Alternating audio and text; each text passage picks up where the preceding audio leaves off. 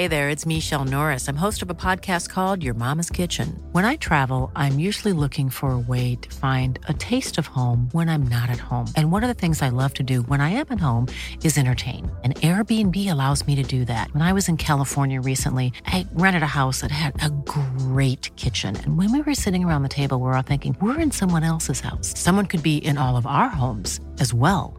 If you have a home, but you're not always at home, you have an Airbnb. Your home might be worth more than you think.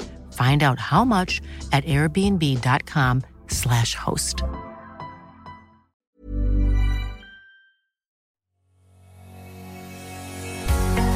Bonjour et bienvenue sur le podcast Explore Japon.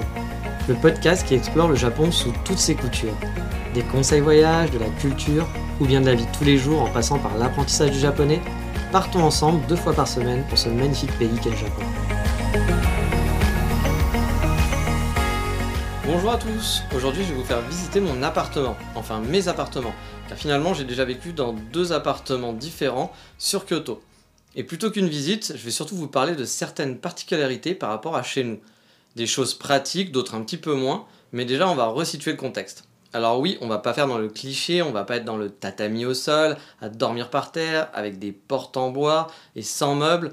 Bien sûr, ce genre de maison existe au Japon, mais la plupart des Japonais habitent dans des maisons, on va dire, normales, dans des maisons modernes avec des canapés, des lits, comme chez nous, quoi. C'est un peu comme si les Japonais pensaient qu'on se baladait toute la journée avec une baguette sous le bras et un béret. Pour ma part, j'ai habité dans deux appartements différents, comme je vous l'ai dit plus tôt enfin plutôt un appartement dans un bel immeuble assez neuf et une maison plutôt neuve aussi que je partage avec une colocatrice. Et les maisons japonaises ont vraiment quelques particularités et on va se balader de pièce en pièce pour vous en parler. Et commençons par la base, on va commencer par dehors. J'en ai déjà parlé dans un précédent podcast, il y a très peu de locales à poubelle au Japon, ou des containers qu'on peut voir dans la rue, des bennes, des bennes à ordures. On laisse souvent la, la poubelle dans la rue à des jours qui sont prédéfinis. Le sac poubelle va être à même la rue, il n'y a pas de grosses bennes sur les trottoirs comme on peut en voir chez nous par exemple. Dans mon cas personnel, j'ai donc eu les deux cas. Un local poubelle qui était dans un immeuble très moderne, très moderne. Donc là, c'était pareil, il n'y avait pas de benne comme chez nous à ordures, on pouvait poser bah voilà, dans un local poubelle les différentes poubelles. On laissait les poubelles finalement à même le sol, mais dans ce local. Et pour le tri, vous me direz, eh bien, il y a des sacs poubelles de couleurs différentes, suivant si c'est la poubelle bah voilà, pour tout ce qui a brûlé et combustible, vos ordures ménagères en gros de tous les jours. Et le reste, reste est dans des sacs plastiques transparents. Et euh, donc en fait, même le sac euh, pour les, choses à brûler va être jaune transparent et le reste va être blanc transparent. Et dans mon autre appartement, en fait, les poubelles, on doit les mettre donc à même la rue. C'est-à-dire que j'ai pas de local. Je dois sortir soit poser donc euh, bah, tout ce qui est on va dire ordures ménagères, je peux les poser juste devant chez moi. Par contre, les autres poubelles de tri sélectif, je dois les mettre un petit peu plus loin, à, même pas, euh, on va dire 40 secondes à pied, hein, c'est vraiment juste à côté, mais je dois les mettre un petit peu plus loin avec d'autres poubelles. On a un petit panneau où on doit poser les poubelles. Donc les poubelles sont sur le trottoir, alignées, les sacs poubelles, tout simplement, elles sont transparentes. Elles sont toutes transparentes, on voit toujours ce qu'il y a à l'intérieur. Et donc niveau tri, bah, ça va dépendre des villes, voire des rues même, parce que oui, c'est un petit peu compliqué pour savoir comment ça se passe le tri. À chaque fois qu'on va déménager, bah, ça peut changer. Avec les jours qui vont changer, par exemple, euh, bah voilà, ça va pas être le même jour euh, dans telle rue ou dans tel quartier, ou même parfois ça va pas être dans la rue, mais en gros, euh, si votre immeuble passe par la ville, et eh ben vous allez être dépendant bah, du service de la ville, mais il y a aussi d'autres immeubles qui vont passer par des, sociétés privées. Et dans ces cas-là, les horaires vont pas être les mêmes, les endroits vont pas être les mêmes. Enfin, c'est quand même assez compliqué les poubelles toujours, mais normalement, il y a souvent une brochure qui accompagne l'appartement pour vous expliquer où mettre les poubelles, quand et comment trier. Ça, par contre, enfin, en tout cas, à Kyoto, c'est comme ça, c'est très pratique. Mais en gros, souvent, moi en tout cas sur Kyoto, malgré les quartiers différents et les petites particularités, parce que justement dans deux quartiers différents, deux rues différentes, même parfois dans la même rue, hein, ça peut vraiment être un tri qui va être différent, mais dans l'ensemble, il va y avoir donc une poubelle jaune, comme je vous le disais, pour tout ce qui est les déchets alimentaires qui vont être brûlés. Donc quand je dis une poubelle jaune, c'est un sac plastique jaune transparent que vous allez acheter. Hein. C'est pas une poubelle, une poubelle qu'on met dehors. Encore une fois, c'est vraiment un sac plastique que vous allez acheter un petit peu partout, euh, parfois dans les combini, parfois dans les dans les drugstores. Voilà, c'est là-bas que vous allez pouvoir trouver euh, les sacs poubelles en vente.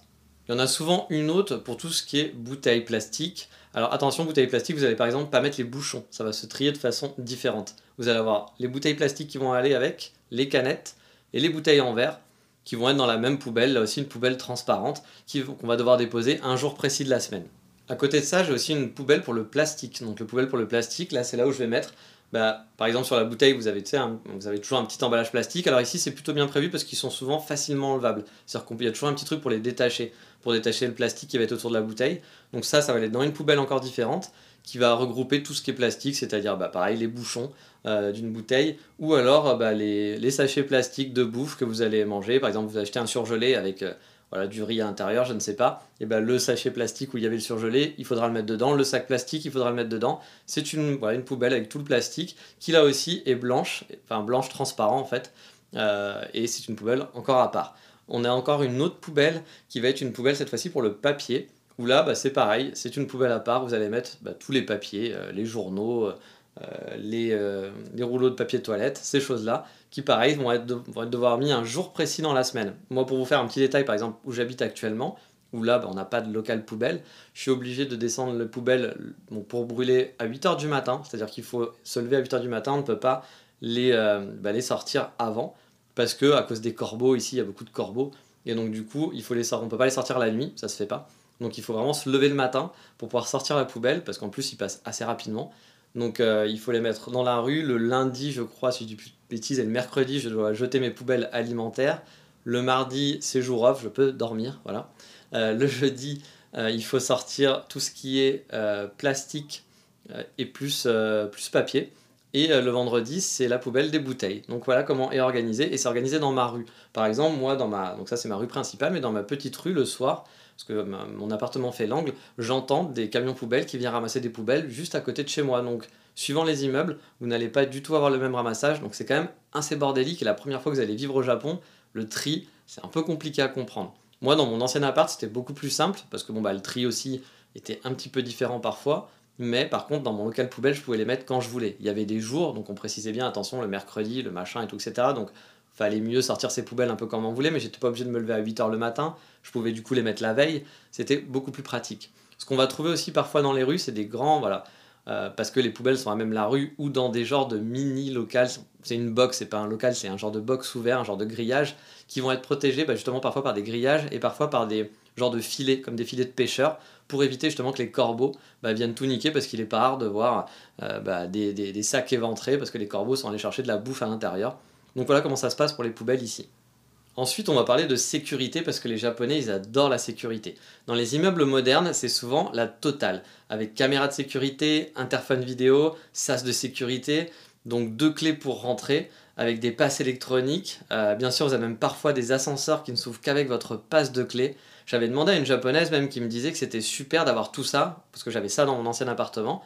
Et du coup, euh, que je lui demande mais pourquoi pourquoi c'est important pour toi? Parce que bah le Japon c'est quand même safe donc euh, à quoi ça te sert d'avoir tout ça? Enfin pourquoi tu trouves ça super cool que j'ai ça dans mon appartement? Moi personnellement c'est bien mais c'est gadget. Et elle m'avait dit oui c'est vrai c'est pas logique mais j'aime bien la sécurité. Et c'est pas la seule qui m'avait dit ça. Et c'est vrai qu'ils adorent avoir tout ce genre de gadgets hyper sécuritaires alors que bon ici c'est quand même très très safe en général. Toujours dans l'entrée, un truc que je trouve vraiment pas bête dans les immeubles modernes, parce que j'ai quand même fait pas mal d'immeubles modernes, euh, souvent vous avez eh ben, les boîtes aux lettres dehors ou, la partie, euh, ou dans la partie qui va être le SAS. Vous savez, comme je le dis, il y a deux portes, donc il y a une partie SAS un peu, un peu publique et l'autre où il faut un code, où il faut, une clé pour rentrer. Du coup, le facteur va rentrer dans, dans, le SAS pour vous déposer vos colis, mais finalement n'a pas les clés pour rentrer dans l'immeuble. Alors que chez nous, en France, par exemple, pour ceux qui habitent à Paris, vous savez tous, les passes de facteur, c'est un truc connu. Tout le monde a un passe de facteur. Euh, tout le monde est capable de rentrer dans un immeuble à Paris. Alors quand je dis tout le monde, bien sûr, je schématise, mais si vous avez besoin d'un passe de facteur, c'est très facile à avoir. C'est vraiment pas compliqué. Alors qu'ici, bah, du coup, le facteur ne rentre pas finalement dans l'immeuble. Il va rester dans ce sas. Car en gros, en gros simplement, pardon, les boîtes aux lettres euh, côté facteur donc, vont être en accès libre. Par contre, pour récupérer le courrier, ça va être à l'intérieur de l'immeuble. En gros, la boîte aux lettres a deux ouvertures. Elle a une ouverture devant, une ouverture derrière. L'ouverture devant donne dans ce sas ou sur la rue, par exemple, mais l'ouverture à l'intérieur pour vous, pour récupérer les colis, va donner à l'intérieur de l'immeuble. Donc ça, je trouve ça très con, mais je trouve ça vraiment très pratique finalement. Je sais même pas pourquoi on n'a pas ça en France. Peut-être parce que par le manque de place, qu'on a toujours fait comme ça dans les vieux immeubles. Peut-être que dans les immeubles récents aussi en France, c'est comme ça. Moi, j'avoue, j'habitais Paris. À Paris, il y a plein de vieux immeubles haussmanniens, des choses comme ça. Beaucoup de vieux immeubles, des immeubles récents, il n'y en a pas tant que ça. Du coup, euh, les boîtes aux c'est à l'ancienne. quoi. C'est, euh, vous avez la boîte aux lettres, tout le monde y a accès. Vous ouvrez par le même côté que le facteur va ouvrir le même côté.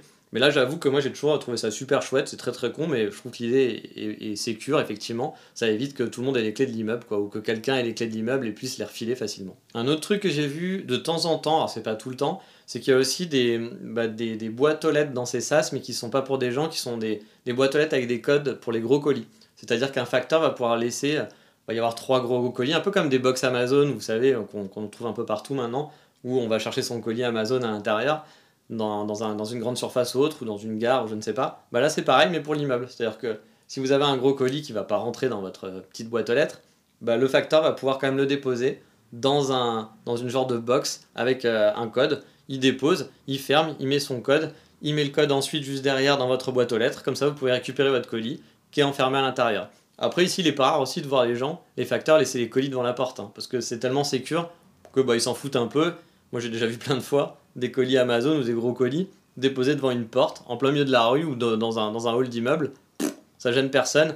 Encore une fois, ici, c'est assez sécuritaire, donc ils peuvent se permettre de faire ça. Et le japonais a souvent le sens du pratique. Par exemple, euh, dans mon immeuble, dans mon ancien immeuble, devant ma porte, il y avait un petit crochet qui permettait de laisser son parapluie dans le couloir. C'est con, mais ça évite bah, de tremper la maison. Et vu qu'il n'y a pas de vol au Japon, aucun souci de laisser ses affaires dans le couloir. Donc euh, nous, par exemple, bah, dans notre à notre étage, on devait être trois appartements. Et euh, bah voilà, tout le monde laissait son, ses parapluies pendre devant la porte. Ça évitait de dégueulasser la maison et c'est très pratique quand on rentre. C'est encore une fois, c'est un truc débile, mais c'est pratique.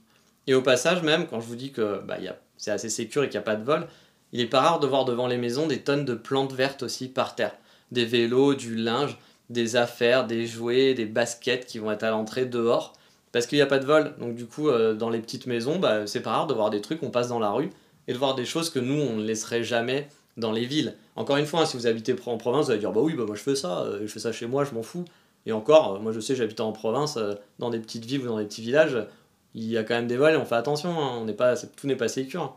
Mais là, ici, vraiment, on est en pleine ville, Kyoto c'est 1,4 million d'habitants, hein, puis je l'ai vu à Tokyo aussi, il y a des affaires, à même la rue, bien sûr, ils en s'étalent pas, mais c'est devant chez eux. Si vous vouliez voler quelque chose, il n'y aurait aucun souci, vous pourrez voler toutes les chaussures des gens et vous pouvoir partir avec, ou le vélo, personne ne le verrait. Et encore une fois, il y a plein de plantes par terre. Sur les mini trottoirs qui restent, les gens mettent plein de plantes devant les maisons. Et c'est vrai que c'est assez cool, ça donne une ambiance qu'on n'a pas chez nous. Nous, on va pas avoir des plantes dans tous les sens par terre, parce que de toute façon, la ville vous dira Ah, mais il faut pas mettre des trucs sur les trottoirs, il faut pas mettre des trucs devant chez vous. Tout sera très réglementé. Ici, c'est plus bordélique. Et mine de, de rien, bah, ça a son charme. On reste toujours en dehors de l'immeuble, enfin mi-dehors, mi-dehors, mi-à l'intérieur. Il y a souvent un peu comme aux États-Unis des escaliers de dehors. Vous savez, les escaliers d'immeubles qui, voilà, qui sont soit en colimaçon ou qui sont dehors, qui sont pas à l'intérieur. Nous, nos, escaliers pour se rendre d'étage à étage sont à l'intérieur. On ne va pas dehors la plupart du temps. Bah, ici, c'est l'inverse. Il est même pas rare d'avoir des paliers, les paliers des maisons qui, soient dehors. C'est-à-dire que vous êtes dans un immeuble, il y a quatre habitations, les, les, les portes vont être tout en longueur. Et donc, bah, votre palier sera dehors. C'est-à-dire que l'escalier donnera dehors et le palier donnera dehors. Donc quand vous rentrez, en fait, vous n'avez pas l'impression de rentrer dans un hall d'immeuble, vous avez juste l'impression de monter des escaliers dehors, d'arriver sur un palier dehors et de rentrer chez vous. Ça, c'est un truc qu'on n'a pas trop chez nous.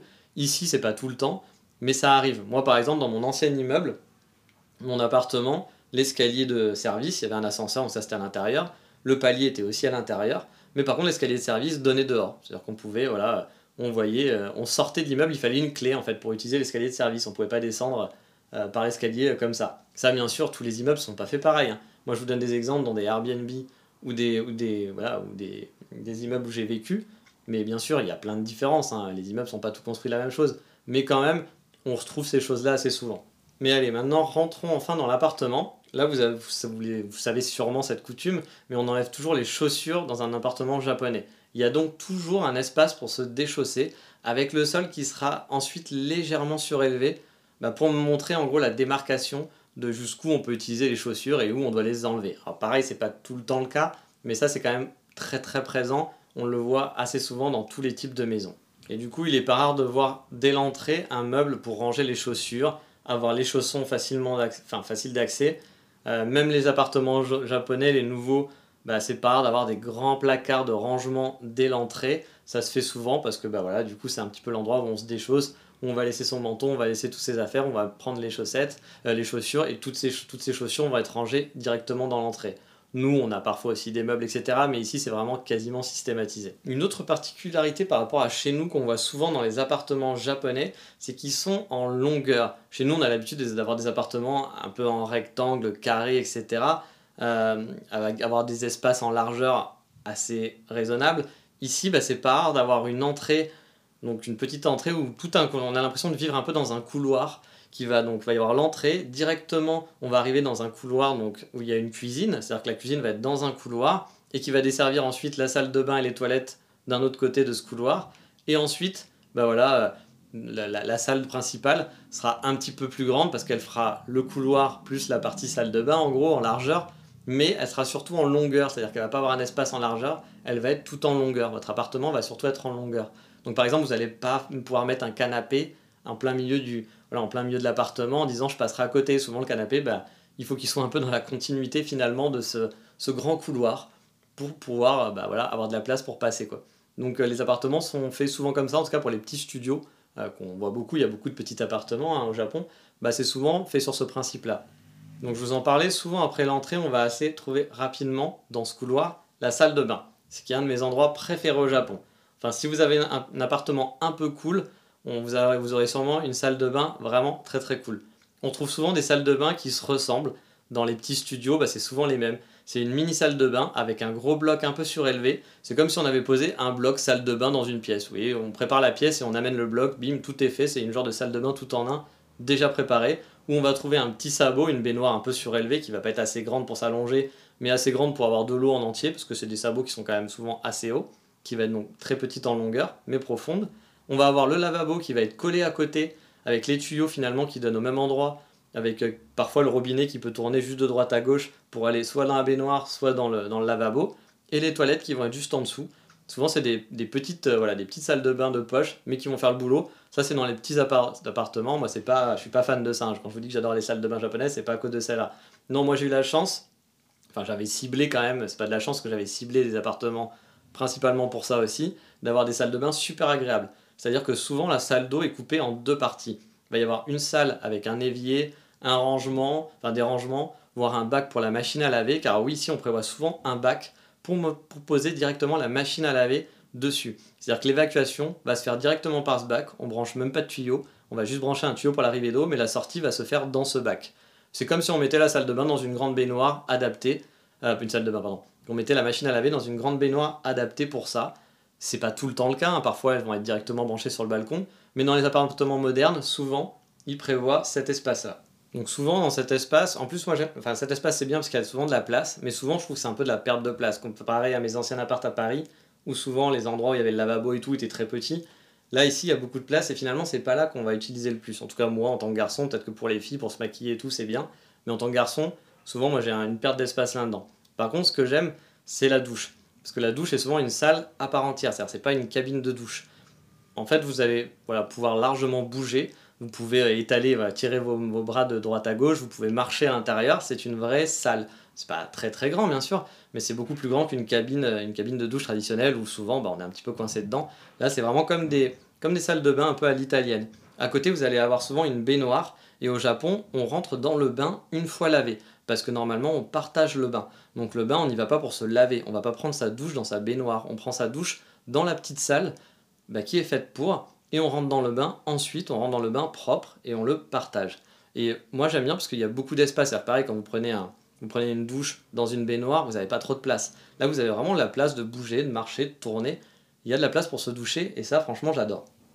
Et pour que ça soit plus parlant, je vous invite à aller dans la page de l'épisode sur Explore Japon, parce que dessus j'ai posté la vidéo de mon appartement, mon premier appartement à Kyoto, et vous comprendrez un peu mieux à quoi ça ressemble et vous pourrez voir aussi à quoi ressemble en gros un appartement japonais assez moderne. Et on va rester encore un petit peu dans la salle de bain parce que dans les immeubles modernes, toujours il y a souvent un boîtier électronique pour gérer sa salle de bain au final. En gros, avec ce boîtier, on va gérer la température de l'eau. On peut parfois même parler avec un autre boîtier qui peut être situé dans la cuisine par exemple parce qu'il va aussi conditionner l'eau bah, de la cuisine que vous allez utiliser, par exemple pour l'eau chaude, etc. Donc s'il y a quelqu'un dans la cuisine et que vous êtes dans la salle de bain, bah, parfois il y a des haut-parleurs via ces boîtier électronique, et c'est elle qui va gérer l'eau chaude, savoir si elle est active ou pas dans l'appartement. J'ai par exemple la première fois pas compris comment avoir de l'eau chaude dans la cuisine. Je cherchais partout, je tournais le robinet d'eau, euh, je regardais sous l'évier en me disant il y a peut-être un truc à ouvrir, mais il n'y avait rien. Et en fait, il fallait activer, allumer ce boîtier d'eau chaude dans la, dans la salle de bain, dans la baignoire. Et ça marchait après, on avait l'eau chaude pour tout l'appartement. Mais la première fois que je suis arrivé, je vous dis, j'ai galéré pour savoir comment il y avait de l'eau chaude, je ne comprenais pas. Alors je m'excuse par avance, mais euh, mes chers voisins décident de faire des travaux. Il faut savoir que le Japon, c'est le pays des travaux. Ils adorent tout le temps faire des travaux. Puis euh, ici, on s'en fout un peu de faire des travaux à 8h du mat, à 6h du mat ou la nuit. Euh, franchement, c'est un peu, on en a rien à faire, faire du bruit la nuit, c'est pas très grave pour eux. Moi, j'ai déjà entendu faire des travaux à 4h du matin dans la rue, les services de la ville. Hein. Donc on dit bon, super, mais à 4h du matin, moi j'aimerais dormir, plutôt le marteau-piqueur, j'aurais aimé un autre jour. Et ici, on adore construire, démolir, ça aussi, euh, ça fait un peu particularité, ça, fait aussi partie un peu de ce podcast, mine de rien. C'est qu'ici, on adore construire, démolir des immeubles, c'est-à-dire qu'un immeuble qui va être totalement neuf d'habitation ou autre, vous vous dites, vraiment, vous passez devant, il, est beau, il est tout neuf, il a à peine 10 ans, bah, ils n'auront aucun scrupule à le démolir pour en refaire un. Pas pour en refaire un plus grand, hein. pas pour faire euh, voilà, un plus gros complexe, non, juste parce qu'il faut refaire un nouvel immeuble. Ils ont une passion pour construire des immeubles. Je crois qu'il y a aussi un peu la mafia qui est derrière tout ça, hein, derrière l'immobilier. Mais c'est juste affolant de voir tous les travaux qu'il y a dans les rues et tous les, les quartiers, les maisons, les immeubles qui changent tout le temps. Mais du coup, voilà, je voulais juste m'excuser par rapport au bruit, on va revenir sur la salle de bain. Donc je reprends avec cette histoire de boîtier dans la salle de bain. C'est pratique, mais il y a un côté aussi parfois pas, pratique. Parce que par exemple, dans ma salle de bain au Japon, eh bien, en fait, euh, ce boîtier n'est pas dans la cuisine. Donc, si je veux mettre de l'eau chaude dans la cuisine pour faire la vaisselle, par exemple, je suis obligé d'aller dans la salle de bain. On me dit, oh, bah, c'est pas très grave. Sauf que bah, souvent, la douche, elle est trempée. Vous devez marcher, traverser la douche, cette salle de douche pour passer. Si vous êtes en chaussettes, par exemple, bah, c'est la merde. Donc, il faudra avoir des petits chaussons exprès pour la douche pour pouvoir allumer et éteindre cette eau chaude. C'est un peu chiant, mais bon, c'est pas non plus très grave. Et honnêtement, ce boîtier a plein d'autres avantages. Parce qu'il permet, par exemple, en plus de régler la température et garder le bain à température. Donc euh, par exemple, euh, si vous voulez rester 5 heures dans votre bain et que vous réglez la température et le mode automatique pour qu'il reste à 40 degrés votre bain pendant 5 heures, votre bain restera pendant 5 heures à 40 degrés. C'est-à-dire que la baignoire va chauffer l'eau. Donc ça c'est vraiment chouette si vous restez un petit peu, si vous êtes du genre à aimer rester longtemps dans votre bain et qu'il y a toujours un moment donné où bah, l'eau refroidit, bah là du coup il vous garde votre température toujours à température bah, à laquelle vous avez indiqué. Et ça, c'est vraiment chouette. il y a aussi des baignoires encore plus high-tech que j'avais eu par exemple en Airbnb qui remplissaient l'eau de la baignoire tout seul. C'est-à-dire que vous, le demandez via ce boîtier électronique de dire prépare-moi mon bain, il va remplir l'eau, vous pouvez partir faire à bouffer, faire je sais pas quoi, vous n'êtes pas obligé de, revenir régulièrement pour voir si l'eau a pas débordé, ça débordera pas parce qu'il va s'arrêter pile poil au bon moment et il va garder la température. Franchement, ce genre de. C'est gadget, mais c'est vraiment super pratique. Moi, j'adore les salles de bain pour ça. Il y a aussi des modes ça, encore une fois, c'est dans les plus high-tech. Vous allez donc pouvoir avoir une aération dans la salle de bain automatique. Et il y a aussi parfois donc, des modes beaucoup plus évolués qui vont permettre de sécher votre linge. C'est-à-dire que vous allez dire, bah, je veux que pendant 3 heures, tu fasses chauffer la salle de bain à fond, que ça fasse sécher en fait la salle de bain, et du coup ça fera sécher ton linge. Donc plutôt d'avoir de le laisser à la maison quand il fait froid, qu'on peut pas le mettre dehors, bah, on peut le mettre directement dans la salle de bain, ça évite que ça pue l'humidité un petit peu partout, et de le faire sécher. Il y a des programmes automatiques, le truc s'arrêtera tout seul au bout d'un moment et vous vous levez le lendemain matin, votre linge est sec, dans la, salle, dans la baignoire, enfin dans, la, salle de douche, et du coup ça c'est vraiment super pratique. Moi ça, ça avait un truc que j'avais adoré, je l'ai pas dans mes appartements là, c'était vraiment dans un Airbnb moderne que j'avais eu ça, mais j'avais dit franchement ça, je kiffais. Donc entre ça et la place spacieuse, vous comprenez que j'adore les douches japonaises. Et dernière petite chose, souvent il y a plein de rangements, avec un miroir, une petite grille aussi dans l'espace de douche, euh, qui va être caché par un faux bloc, un pavé au sol, donc il va être par terre pour que vos cheveux et autres bah, voilà, conneries euh, qui ne viennent pas en fait boucher les canalisations. Il suffit juste de l'enlever régulièrement, de le nettoyer. Ça aussi c'est un truc con, mais c'est très très pratique. Moi je trouve encore une fois que le japonais a souvent le sens du pratique et c'est des petites conneries mais qui vous facilitent la vie de tous les jours. Bon ensuite on va passer à la pièce qui est parfois dans la salle de bain quand vous avez un tout petit appart mais qui est souvent à côté, c'est les fameuses toilettes. Bon ça vous connaissez sûrement les toilettes à la japonaise. Il y a plein d'options de formes différentes. Donc des plus anciennes à chasse d'eau manuelle où on vous propose de, faire soit une petite chasse d'eau, soit une grosse chasse d'eau pour les petits pipis ou plus c'est affinité, ça vous connaissez. Et puis bien sûr, vous avez ensuite les modernes avec toutes les options, le petit jet pour nettoyer les fesses, la musique, mais ma préférée, ça reste le siège chauffant l'hiver. Parce que ça, c'est tellement chouette de pouvoir bouquiner ou être sur son téléphone, aux toilettes, les fesses au chaud, c'est un bonheur ultime. Lors de mon premier retour de voyage au Japon, quand j'ai fait mon premier pipi chez moi, j'ai eu une petite larme en sentant le siège congelé sur mes fesses. Et à chaque fois que je rentre en France et que je dois retrouver des toilettes bah, froides, c'est toujours une tristesse sans nom de reposer ses fesses. Il faut le temps de se réhabituer parce que vraiment, ça c'est un truc, on s'habitue très très facilement. Un autre truc con mais pratique qui aurait été cool pour mon ancien coloc qui oubliait de tirer la chasse d'eau régulièrement. Et oui, j'avais habité avec un coloc à Édimbourg qui oubliait de tirer la chasse d'eau et pas que quand il faisait pipi. Je vous laisse imaginer, c'est toujours sympa les joies de la coloc. Mais là, là en fait, il y a des chasses d'eau automatiques. C'est-à-dire que c'est pas bien sûr sur toutes les toilettes, hein, mais les toilettes sont plus ou moins évoluées avec des plus ou moins d'options. Mais moi j'ai déjà eu des toilettes dans mon premier appartement par exemple, où quand on se levait, eh ben la chasse d'eau se tire tout seul. Vous n'avez rien à faire, ça le tire pour vous. Parfois même le couvercle va se relever et se rabaisser automatiquement. Franchement, on n'arrête pas le progrès. Il y a aussi, euh, il y en a qui font de la mousse automatiquement pour que vos toilettes soient toujours propres. Les toilettes, c'est une véritable œuvre d'art hein, au Japon. Alors par contre, j'avoue que les toilettes qui tirent la chasse d'eau tout seul, ça peut être parfois un peu chiant. Parce que si vous vous relevez un peu vite, que vous n'avez pas fini, machin, etc. et tout, bah la chasse d'eau se tire et vous dit bah non, attends, je voulais pas que ça parte maintenant quoi. Et puis on a aussi la mauvaise habitude, c'est-à-dire que moi quand je rentrais en France, après avoir habité dans un appartement où la chasse d'eau se tirait automatiquement, bah, ça m'est arrivé effectivement de faire comme mon ancien coloc, je pense pas que c'était à cause de ça, mais de me lever puis me partir, puis au bout de 10 minutes me dire putain merde c'est vrai que la chasse d'eau tire pas tout seul et de retourner et de dire oui j'ai pas tiré la chasse d'eau.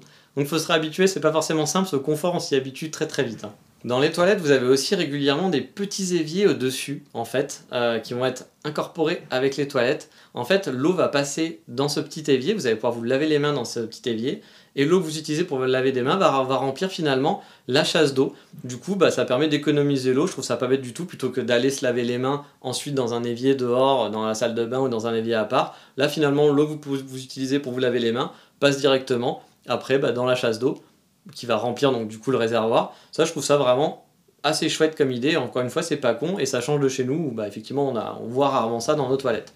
Ensuite, on va faire un tour dans la cuisine. Au Japon, on trouve un peu de tout. Dans les vieux appartements, il y a des plaques au gaz. Dans la plupart des neufs, ce sont maintenant des plaques vitrocéramiques qui là aussi bah, s'arrêtent tout seuls si vous ne l'utilisez pas au bout de quelques secondes. Il y a parfois aussi des mini fours qui sont intégrés à ces plaques de cuisson. Alors vous ne ferez pas un poulet rôti à l'intérieur, mais ça va être un, tout petit four qui va être intégré dans ce système de, plaques. Euh, ça fait surtout un truc d'appoint et on trouve ça aussi dans les appartements un peu modernes. Encore une fois, c'est pas un gros four, hein, c'est pas non plus un four moderne micro-ondes, c'est juste un genre de petit grille en haut en quelque sorte. Il y a souvent beaucoup de rangements dans les cuisines aussi, euh, dans les appartements modernes. L'évier a quasiment toujours un système de grille de filtrage qui évite que les aliments tombent dans les canalisations, un peu comme euh, bah, dans la salle de bain. Et là aussi, le japonais pense à tout pour vous éviter d'avoir à laver régulièrement et de mettre la main dans ces trucs un petit peu dégueulasses, de reste, etc. Bah, il existe dans les 100 yen shop des petits sacs en tissu pour avoir juste à le sortir. C'est-à-dire que vous allez mettre le petit sac en tissu sur ce petit filtre et en fait quand vous allez vouloir bah, voilà, quand, il y a trop d'aliments dedans, vous avez juste à prendre le petit sac en plastique, enfin le petit sac en tissu, et le jeter à la poubelle. C'est pas plus con que ça, comme ça vous n'avez pas à laver et c'est pas totalement dégueulasse dans votre évier. Encore une fois, le japonais a, enfin, toujours, toujours l'esprit pratique. Et là, on va partir sur un truc un peu moins pratique à mes yeux. Enfin, sur le papier, c'est pratique, mais c'est le chauffage. Au Japon, il y a souvent des gros blocs en l'air, enfin en hauteur, qui vous serviront de chauffage et qui vous serviront de clim en même temps. C'est vraiment cool, mais les appartements japonais sont souvent pas très bien isolés. Même les nouveaux, je dois avouer, sont pas vraiment. Surtout nous en France, on a tendance à avoir une pièce, voilà, en gros, dans une pièce, il va y avoir un chauffage, voire deux, voire trois. Là-bas, souvent, dans ce qu'on appelle les aircon, on va être dans le salon et dans la chambre uniquement. Mais dans la cuisine, pas forcément.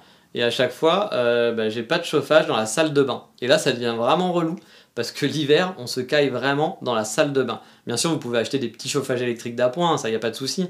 Mais bon, j'ai jamais compris, euh, bah voilà, de prévoir un, pourquoi ils n'ont pas prévu un outil pour garder la température, euh, voilà, dans, le, dans la salle de bain, pourquoi ne pas avoir de chauffage alors qu'on prévoit un outil qui permet de garder euh, bah, la température du bain à température constante, c'est-à-dire qu'il y a un truc super moderne et un truc qui paraît basique d'avoir juste un petit chauffage dans la salle de bain, bah ça ça n'existe pas. Je parle même pas dans la cabine de douche hein, bien entendu, mais avoir un, dans, dans la salle d'à côté d'avoir un chauffage. Et c'est vrai qu'en plus les appartements sont très mal isolés souvent au Japon et même dans les appartements modernes on peut skier assez facilement.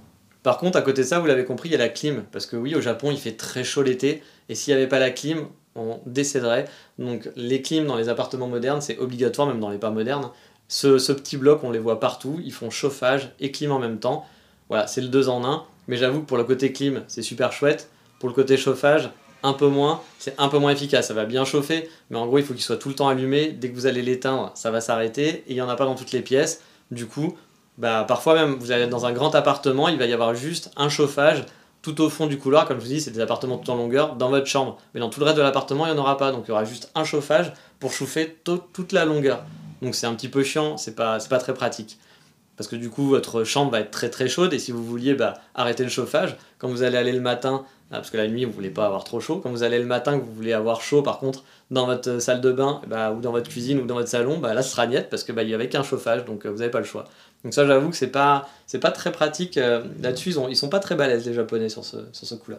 Une autre chose, c'est qu'au Japon, j'ai souvent vu, même dans les appartements qui n'étaient pas meublés, qu'on prend totalement vite, ce qui a été mon cas de mon premier appartement, les plaques de cuisson sont là. C'est-à-dire que nous, en France, souvent on n'a rien. C'est-à-dire que si c'est pas meublé, il y a un évier, puis c'est tout. Euh, là, il y a vraiment tout, quasiment toujours, moi, à chaque fois que j'ai regardé des annonces et autres, il y avait toujours des plaques de cuisson. C'est-à-dire qu'il va pas y avoir de frigo, il va pas y etc. Mais il y aura les plaques de cuisson. Bon, ça a l'air d'être un peu genre compris dans il y a un évier, il y a une plaque de cuisson. Ça paraît normal a priori. Après, je pense qu'encore une fois, hein, je généralise, hein, il y a sûrement des immeubles où il n'y a rien du tout. Mais souvent, j'ai souvent vu ça. Bah, du coup, ça fait aussi une petite particularité qu'on n'a pas forcément en France, je pense. Autre particularité, c'est qu'on trouve très peu de volets au Japon. J'ai l'impression, on voit souvent des stores ou des rideaux aux fenêtres, mais il y a très peu de volets. Moi, dans les deux appartements dans lesquels j'ai vécu, j'ai jamais eu de volets où je pouvais fermer. J'ai toujours dû acheter des rideaux occultants. Surtout que le soleil se lève très tôt. On est dans le pays du, bah, du, soleil levant. Il se lève très tôt le matin. Donc parfois à 4h du matin, vous avez le soleil en pleine gueule. Et donc avoir le soleil en pleine gueule à 4h du matin, quand on est dans son lit, c'est pas toujours la joie. Moi, quand j'ai habité dans mon appartement le premier, il fallait que j'achète tous les meubles, donc ça a pris du temps. Pendant deux semaines, un mois, j'ai vécu un peu en mode camping. Mais j'avoue que les premiers jours, bah, j'avais rien, j'avais pas de rideau, j'avais que des grandes baies vitrées chez moi. Bah, à 4h du matin, je peux vous dire que c'était fini. Hein. J'avais le soleil en pleine gueule, à part mettre la couette par-dessus la tête dans mon futon, parce que j'avais juste un futon par terre, je pouvais rien faire. Et il y avait, voilà, sans acheter de rideau occultant, je ne pouvais rien faire car il n'y avait même pas bah, de, voilà, de, volets qui permettaient de fermer les fenêtres. Donc ça aussi c'est un truc qui est assez... Euh, bah, nous on a toujours des volets. Ici, bah, pas tant que ça, ça se fait très rarement finalement. Parfois il y a quand même des stores, hein, des stores, euh, comment on appelle ça, des stores dehors qui se ferment, mais c'est pas si courant que ça. Par contre, on va rester sur les fenêtres et ils ont un truc qui est super, c'est les moustiquaires qui sont intégrés. Et ça, moi je dis bravo car l'été, bah, ça peut être le royaume des moustiques et avec ce système, on est tranquille dans la maison. En gros, vous, bah, voilà, vous allez avoir une porte coulissante qui va donner donc sur, le, sur votre balcon ou sur votre fenêtre, hein, tout simplement, vous allez avoir une fenêtre coulissante. Et derrière, vous allez avoir la même chose, mais en moustiquaire, donc un truc très léger, une moustiquaire qui va être aussi coulissante, que vous pouvez ouvrir ou fermer. Voilà, donc vous pouvez très bien avoir la fenêtre de chez vous ouverte, mais la moustiquaire fermée. Comme ça, vous avez l'air qui passe, enfin l'air qui passe, pardon, mais pas les moustiques. Et ça, franchement, c'est quand même hyper chouette. Il y avait aussi parfois des mini, euh, trucs incrustés au mur. Euh, j'ai mis du temps à comprendre à quoi ça servait. C'était des genres de trappes qu'on peut ouvrir et qui avait des hélices à l'intérieur. Donc on pouvait ouvrir en cliquant dessus et ça les ouvrait plus ou moins grand. Il y avait une hélice à l'intérieur et on m'a expliqué que c'était contre les problèmes de moisissure, parce qu'il y a beaucoup de problèmes de moisissure, qu'il y a beaucoup d'humidité au Japon, et c'était pour aérer l'appartement sans avoir à ouvrir les fenêtres forcément. Même si je vois pas vraiment l'intérêt du truc, j'ai toujours pas compris vraiment pourquoi, bah, vu qu'il y a des moustiquaires, on peut juste ouvrir la fenêtre. Alors on m'avait dit que c'était, euh, voilà, on peut même pas l'ouvrir parce que je m'étais dit c'est peut-être quand il y a des typhons, des choses comme ça, mais non, parce que c'est bien écrit qu'il faut qu'il soit fermé quand il y a des typhons. Donc j'avoue que j'ai pas trop compris, mais vu que le japonais fait toujours un truc dans un but précis, ça a dû m'échapper, mais là j'avoue, je ne peux pas vous dire pourquoi. Si vous le savez, n'hésitez pas à aller sur la page de l'émission, euh, facebook.com export japon, pour me dire. Euh, je serais très content d'apprendre une nouvelle chose parce que ça, j'en avais chez moi et j'ai toujours pas compris à quoi ça servait vraiment. Une autre particularité, je trouve, qui présente bien les, immeubles au Japon, c'est qu'il y a souvent des balcons. Même s'il est tout petit, il va y avoir un balcon. À Paris, par exemple, quand vous voulez un balcon, bah, c'est un peu galère. Vous êtes content quand vous avez votre balcon. Vous êtes même si vous avez un tout petit balcon de merde, vous avez un peu l'impression d'être le bourgeois du coin. Alors qu'ici, bah, les balcons, finalement, il y en a quasiment partout. Alors je dis pareil, encore une fois, il n'y en a pas tout le temps, mais il y en a souvent, même dans des petits appartements, même dans des petits studios un peu pourris, il y aura un petit balcon. Parce que ce petit balcon va permettre de sécher le linge, finalement. On voit beaucoup les gens sécher leur linge bah, sur leur balcon ou alors poser la machine à laver si le balcon est un petit peu, un petit peu plus grand mais que l'appartement voilà, n'a pas, pas la place pour mettre une machine à laver. Donc souvent il y a des machines à laver qui vont être voilà, directement sur le balcon. Il y a souvent aussi des sorties de secours pour évacuer en cas d'incendie et descendre finalement sur le balcon du voisin et ainsi de suite quand on est dans les très gros immeubles. Dans les plus petits, je pense pas qu'à ça, mais dans les très gros immeubles un peu modernes, souvent il y a des trappes sur le balcon pour descendre bah, dans l'étage suivant. Et un autre truc que j'aime bien euh, dans le, bah, voilà, sur les balcons, c'est qu'il y a souvent un système prévu pour placer euh, une ou deux barres cylindriques qui permettra de sécher votre linge sur le balcon. Certains sont vraiment basiques et d'autres vraiment bien pensés qui se replient contre le mur. Euh, voilà, c'est super con, mais pour moi, ça c'est un truc. En fait, c'était le premier truc où je me suis dit, je suis au Japon le jour où j'ai installé mes barres cylindriques. C'est-à-dire que j'ai eu mon appartement, j'ai fait mes premiers achats, j'ai acheté les barres cylindriques très rapidement. J'avais ça avant les meubles même, parce que bah, du coup c'était plus facile à les acheter hein, que des meubles, ça prend du temps à être livré. Et le jour où je les ai installés, j'avais l'impression d'être dans l'imaginaire du Japon que j'avais, qu'on peut voir dans les mangas, qu'on peut voir dans les dramas, qu'on peut voir dans tout ce qu'on veut. Ces petites barres cylindriques où on fait sécher son linge sur son balcon, je me dis, ouais, ça y est, ça y est, j'habite au Japon, j'ai mon appartement au Japon. Et euh, bah, c'est vrai que c'est con, mais c'est vraiment très pratique. Ça évite d'avoir un étendoir à la maison, qu'on sort, qu'on rentre. Même si j'avoue, ma préférence va vers la salle de bain qui sèche le linge, parce que ça, c'est vraiment le. c'est peut-être au niveau électrique, c'est peut-être pas le plus économique, mais j'avoue que ça, c'est vraiment super pratique parce que votre linge est sec en une ou deux heures, vraiment, après, euh, après avoir lancé votre machine à laver, et ça, j'avoue, je trouve ça super cool. On va souvent voir aussi dans les, bah, dans les, dans les appartements japonais des gros blocs. là, ça va être en dehors, sur les balcons ou en dehors des appartements, vous allez voir des gros blocs. Et bien ça, c'est souvent la clim, la sortie de la clim qui est prévue, hein, parce que voilà, bah, les clims ici, c'est euh, la clim et le chauffage, c'est son roi. Et moi, la clim était mon meilleur ami euh, pendant l'été, hein, sans aucun but. Donc ça aussi, c'est un. Enfin, c'est une particularité que vous allez souvent voir dans les immeubles japonais. C'est des gros, des gros blocs qui sortent de l'appartement. Et ben, c'est tout simplement euh, les clims qui sont reliés de l'appartement. donc il y a aussi un petit truc qui peut être pratique, mais c'est parfois sur l'interphone, à l'intérieur de l'appartement, il y a un bouton aussi pour appeler les pompiers ou les urgences. Alors ne faites pas comme moi, n'appuyez pas sur tous les boutons la première fois que vous utilisez euh, voilà, un, euh, un interphone, même dans Airbnb et autres, parce que c'est possible qu'il y ait un des boutons qui va appeler les secours. Euh, bon, moi, il s'était rien passé spécialement, hein. j'avais entendu quelqu'un parler, j'avais arrêté, j'avais dit putain, j'espère que j'ai pas fait une connerie, et j'avais vu plus tard en fait que c'était bah, effectivement les secours. Je pense qu'il doit avoir l'habitude, hein, que voilà, il n'y ait pas d'appel, il y a des, mauvaises, des mauvaises manips, mais j'avais trouvé ça que ça pouvait être très pratique, surtout pour les, les, personnes âgées ou autres qui peuvent avoir des problèmes. Plutôt de faire un numéro ou autre, on peut appeler bah, via son interphone les incendies. Il y a aussi parfois dans les appartements modernes directement, bah, vous savez, les, l'eau qui peut tomber, c'est-à-dire des, trucs anti-feu. S'il y, a, y a des incendies, bah, voilà, il, y a, un système pour éteindre les incendies directement qui sont intégrés. C'est pas juste une alarme, c'est vraiment un truc intégré à l'appartement, mais ça, c'est dans les immeubles vraiment très très modernes. Bon, je parlerai pas du salon parce que les salons, en règle générale, ça reste une pièce vide que vous aménagez.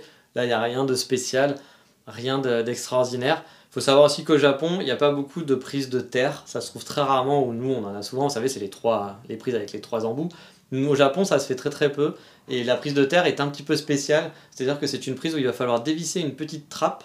C'est une prise normale, mais en dessous, il va y avoir une toute petite trappe. Il va falloir la dévisser, enfin l'ouvrir, la dévisser, mettre un petit fil un peu à nu, en fait, qui va être livré avec votre appareil, revisser ce fil, euh, bah, revisser la vis pour que le fil tienne sous, sous cette vis, fermer la petite trappe, et voilà.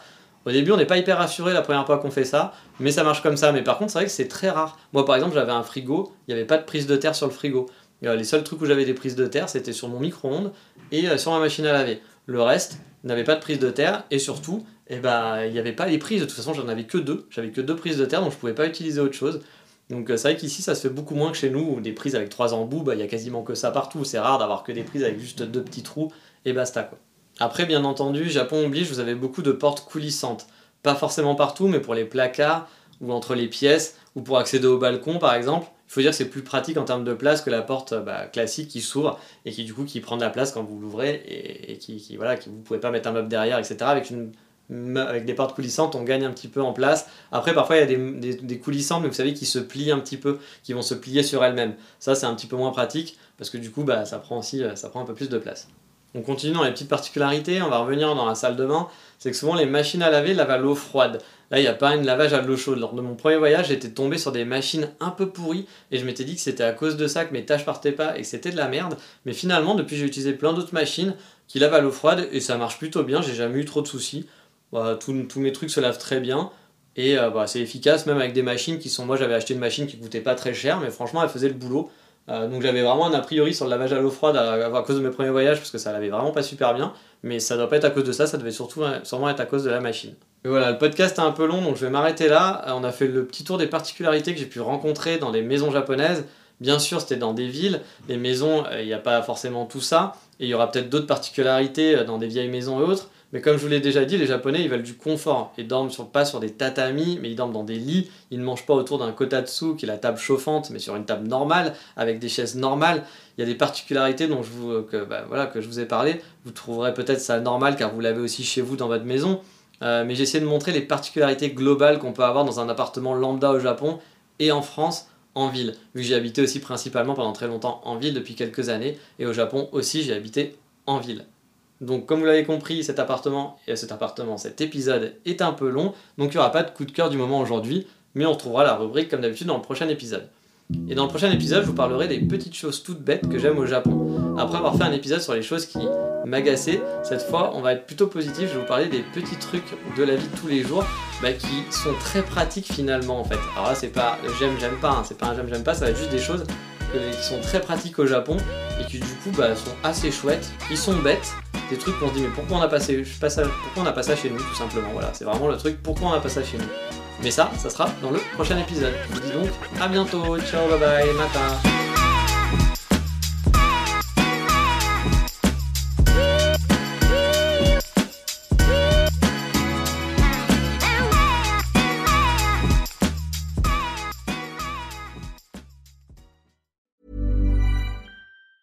Hey, it's Danny Pellegrino from Everything Iconic.